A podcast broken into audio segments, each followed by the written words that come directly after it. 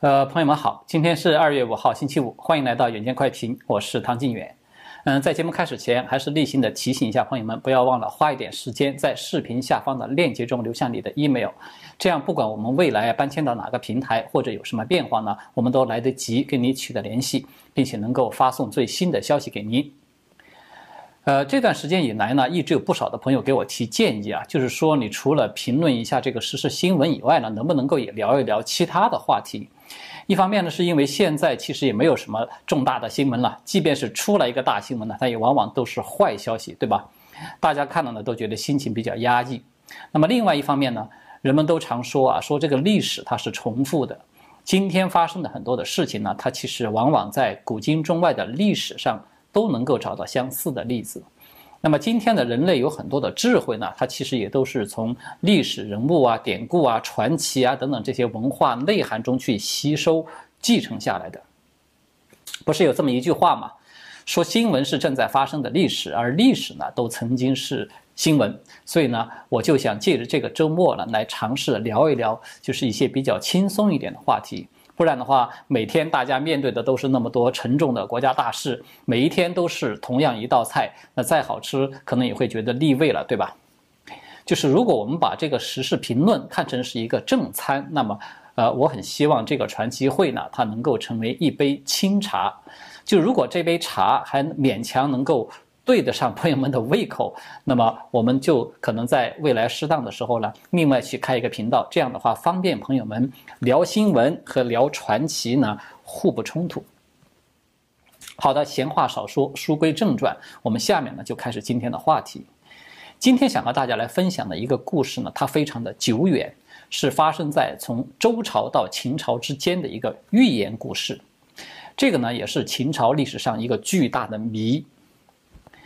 当然，一说到预言啊，可能有的朋友就会觉得这些内容往往都是信则灵，不信就不灵了，对吧？我们看的太多了，真的假的都还不一定呢。的确呢，在历史上很多的寓言故事它是非常多的，当然也有个别它被认为是后人委托古人所写出来的。当然呢，我不是专家，难以对有争议的一些话题呢去直接的下个结论。但是呢，今天要和大家聊的这个寓言呢，它是有一点特别的。这个预言它的特别在什么地方呢？首先啊，这个预言它不是存在于那些不知来历的古书之中，而是被记录在非常严肃严谨的正史史书之中。记录者呢就是大名鼎鼎的司马迁，而记录的这本史书呢，我想大家可能都知道了，就是堪称是煌煌巨著的《史记》这本书了。其次呢，这个预言它在《史记》中呢，它不只出现一次，而是在不同的篇章之中啊，反复出现了四次。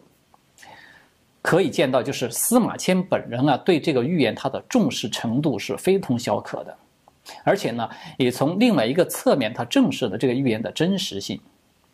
那么最后呢，这个预言它被后来的这个历史进程它证明了它的准确性，而且啊，它在时间上的这种精准，可以说达到了让人叹为观止的程度。这个预言呢，它就是周王朝的太史官对秦朝将要取代周朝的一个预言。那么在讲述这个预言的来龙去脉之前呢？我们必须要先要花一点点时间和大家来介绍一下秦朝它的先祖的来龙去脉，因为我们只有了解了这部分的内容，我们才能够看懂这个预言它在说什么，才会对那种震撼性啊有一个深刻的体会。我们都知道呢，中国这一期的文明历史的开端是吧？它曾经出现过三皇五帝的这个圣君，对吧？大家都很熟悉了。那么这个五帝的其中的一个呢，它叫做颛顼。秦的先祖呢，就是这个颛顼帝他的后裔的一支。那么，当这一支家族啊，他一代一代的传承到了大舜的这个时代的时候呢，这个家族中呢，出了一个名叫伯益的人。他呢，因为辅佐这个大禹治水有功，这个舜呢，就为他主婚，娶了这个姚姓女子为妻，并且赐给他一个姓氏，就是嬴作为褒奖。那么后世的秦国皇室的姓氏嬴呢？就是秦始皇的名字不是叫做嬴政嘛？这个嬴就是从这里来的。那么再往下，到了西周的第八代天子周孝王的时期的时候呢，这个时间大概是在公元前九百五十年到公元前八百八十六年之间。那么嬴氏家族呢，就出了一个叫做嬴非子，就是这个人。他是干什么的呢？他负责为周王室养马，而且呢，他的确也是特别的善于养马。他养的马呢，个个都是膘肥体壮，而且这个数量繁殖也很快。那么周孝王的非常的满意，于是呢，就给他记了一大功。这个记功的酬劳呢，就是把秦邑这块土地就分封给他了。地理位置呢，大概是在今天的甘肃省的清水县那一带。那么按照史书上的说法呢，就叫做许为附庸。呃，这个附庸啊，它就是那个附庸风雅。就是这个成语的前面两个字，这个附庸，但是它的意思不是贬义啊。我们都知道，在那个时候啊，周天子说要给你一块封地，允许你去建立一个附庸国，那个就叫做许为附庸了。那个是非常尊荣，是光宗耀祖的一件事情。所以呢，这个嬴非子呢，他也就成为秦国建国的第一人。这个秦国，因为它是处在西北的边陲地带，对吧？它的经济不发达，人口呢当时也很少了，所以它一直都是一个不起眼的小国。但是到了西周末年，周幽王的时候呢，秦国就获得了一次重大的历史机遇，使得秦国的命运呢从此发生了一个根本性的转折，这个就是犬戎之乱。那么对这个周幽王啊，可能很多朋友都不陌生的，因为他就是历史上那个妇孺皆知的烽火戏诸侯这出大戏的主人公。这个西周王朝呢，也正是因为这一场的犬戎之乱而灭亡了。此后继位的周平王呢，就带领群臣把都城往东迁移到了洛邑，也就是今天的这个洛阳的附近。中国呢，从此就进入了这个东周时代。那么这个可以说是中国历史上非常重大的一个历史的转折了，对吧？因为中国呢，从此就进入了一个礼崩乐坏、诸侯纷争的一个长达五百余年的大分裂的时期。那么在这个重大的历史转折的当口啊，当时的秦国国君他叫做秦襄公，他对周王室呢他是很忠心的，虽然国小力弱。但是呢，在这个犬戎之乱的时候呢，他依然发兵去秦王抵抗外敌。之后呢，又亲自护送这个周平王东迁到洛邑这个地方去。因为他有这些功劳呢，这个周平王就册封秦襄公为诸侯。秦国呢，从这个时候开始，他正式的成为有了爵位的东周的众多的诸侯国之中的一个。那么，在这个册封这个秦襄公的时候呢，周平王啊，他当时说了一段非常重要的话。这个史书呢是这么记载的：“戎无道，庆夺我齐封之地，秦能攻逐戎，既有其地。”这段话呢，我们把它翻译过来，它的意思就是说，这个西戎啊，残暴无道，侵占了我大周的奇峰之地。如果说秦军你能够把这些蛮夷都给驱逐出去，那么这些土地就全部都分封给你，就是你的了。那么周平王在这里他所说的这个奇峰之地呢，它是包含了周王朝的周王朝的旧都城，就是说这块地方呢，它也是西周王朝的发源之地了。用老百姓的话来说，就是龙兴之地。所以呢，周平王这番许诺呢，他一直都被后世视为是一种天意，就是说，他无形中的把周王朝的龙兴之地呢分封给了秦襄公。那么这本身就预示着秦国在将来啊，很可能会成为周的一个替代者。所以后世呢，就有一个说法叫做“周秦同源”，其实呢，就是从这里来的。那么也就是说呢，从这个时候开始起，它就成为秦国后来取代周朝的一个开端了。秦国呢，它已经隐隐约约的有了自成一家的这种资格和条件了，大概就是这么点意思。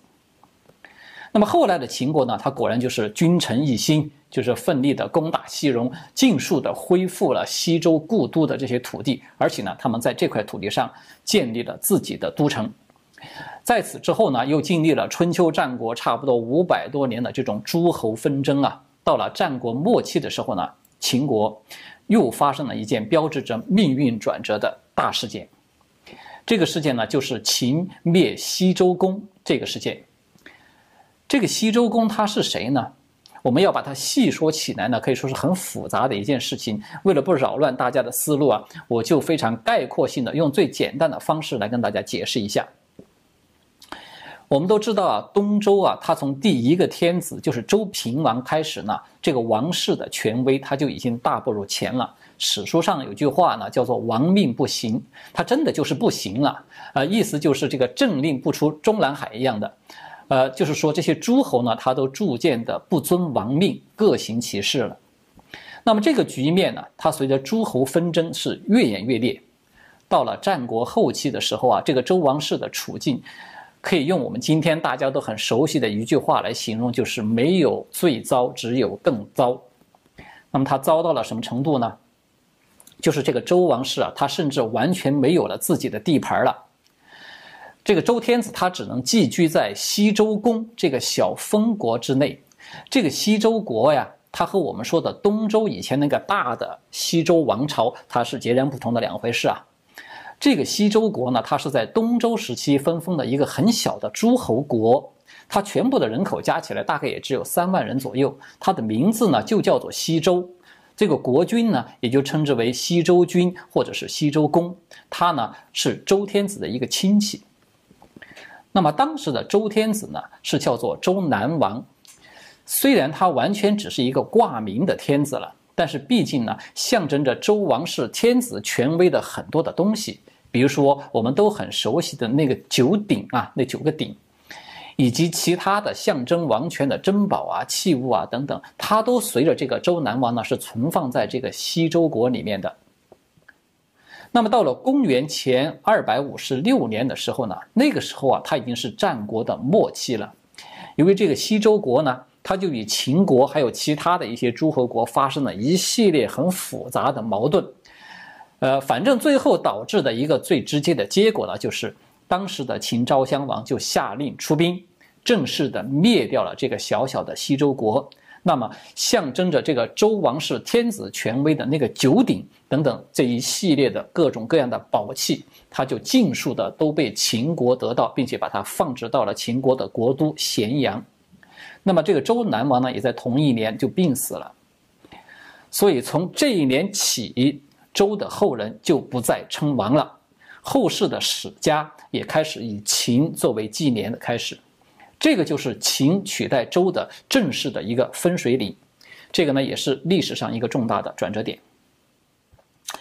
好的，我们刚才呢花了一点时间呢跟大家来大致的梳理了一下，就是秦它是如何从一个边陲小国逐渐的强大，到最后彻底的替代了周王朝的这个脉络。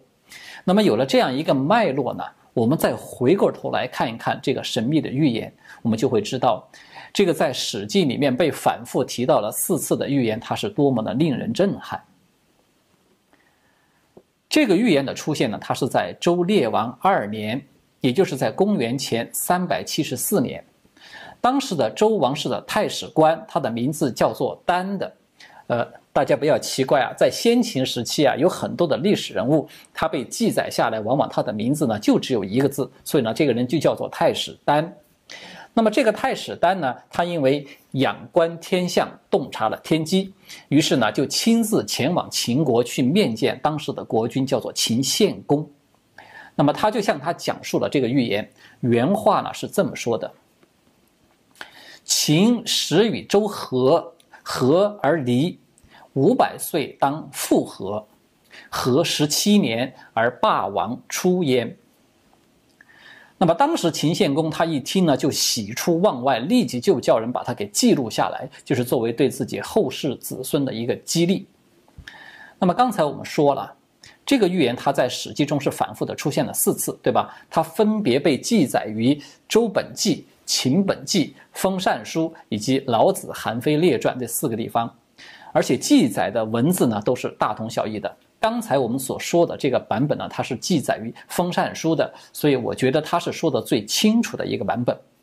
那么下面呢，我们就来解密一下这个预言，看看它究竟震撼在什么地方。首先啊，第一句话说秦始与周合，这里呢，它就已经有了秦这个正式的国号了。所以呢，这里他指的应该就是周孝王把嬴妃子分封在秦这个地方。虽然这个嬴妃子她得以建国了，但是呢，她仍然是周王室的附庸，对吧？大家还记得吧？所以呢，它就叫做与周合，也就是说秦和周呢还没有分家。那么第二句呢，这个和而离，指的呢应该就是公元前七百七十年，就是说。秦襄公他护送这个周平王东迁洛邑嘛，那么平王就册封他为诸侯，并且许诺呢，把这个周王朝的故都啊都送给秦国。那么刚才我们已经说了，秦国从此以后呢，就不断的向西去开疆拓土，成为了一个大国。这个实际上呢，是秦朝后来替替代这个周朝的开端，就是分道扬镳的开端。所以呢，叫做合而离，就是说象征着天命转移。秦周开始分家了。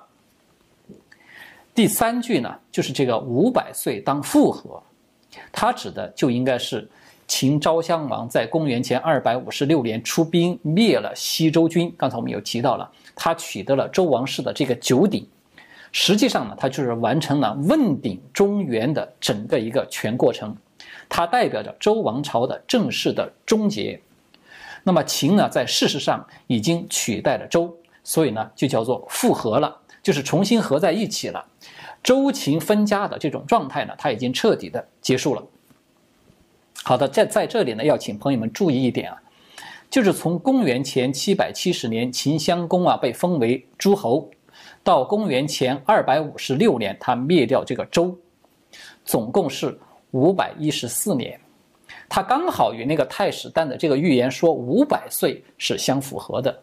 当然，我们都知道，中国古书它记载这个历史呢，它对比较大一些的这种数字呢，它往往都是喜欢取一个整数，就是对长达五百年的这个历史来说呢，十四年它的确可以说只是一个零头了。而最关键的是呢，也是最令人震撼的是这个预言的最后一句话，就是“和十七年而霸王出焉”。那么这里面的关键词啊有两个。对吧？一个就是这个十七年，另一个呢是霸王。这个霸王他指的是谁呢？毫无疑问，他只能够是与秦国有关的一个霸王。一个“霸”字呢，它说明这个是一个雄霸天下、横扫六合的王。我想大家可能都不难猜测，这个横空出世的人物他究竟是谁了吧？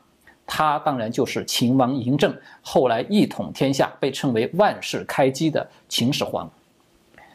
那么可能就有的朋友啊，在这儿会觉得有个问题，就说秦始皇他统一六国呢，他是在公元前二百二十一年，他距离秦灭周的公元前五二百五十六年呢，他有足足三十五年的差距，这个和这个预言里面提到的说是和十七年是对不上号的，对吧？那么在这儿呢，可能要提醒大家注意一下，这个预言的原话呀，他说的是霸王出焉，也就是说呢。这个称谓呢，他还是王而不是皇，对吧？因为秦始皇后来是称帝称称皇帝嘛。出焉呢，当然就是出现的意思。所以大家想一想啊，秦始皇嬴政啊，他真正的登上这个历史舞台呢，他是在什么时候呢？他虽然在十三岁的时候就被立为秦王，但是由于那个时候年幼嘛，年纪太小，他不能够亲政。所以呢，秦国实际的军政大权完全都是掌握在他的母亲赵太后以及他的丞相，就是吕不韦的手上手呃手上。那么在公元前二百三十八年的时候呢，与这个赵太后有私情的假太监叫做嫪毐的，他发动一场叛乱，这个大家都很熟悉了，很有名，在历史上叫做嫪毐之乱。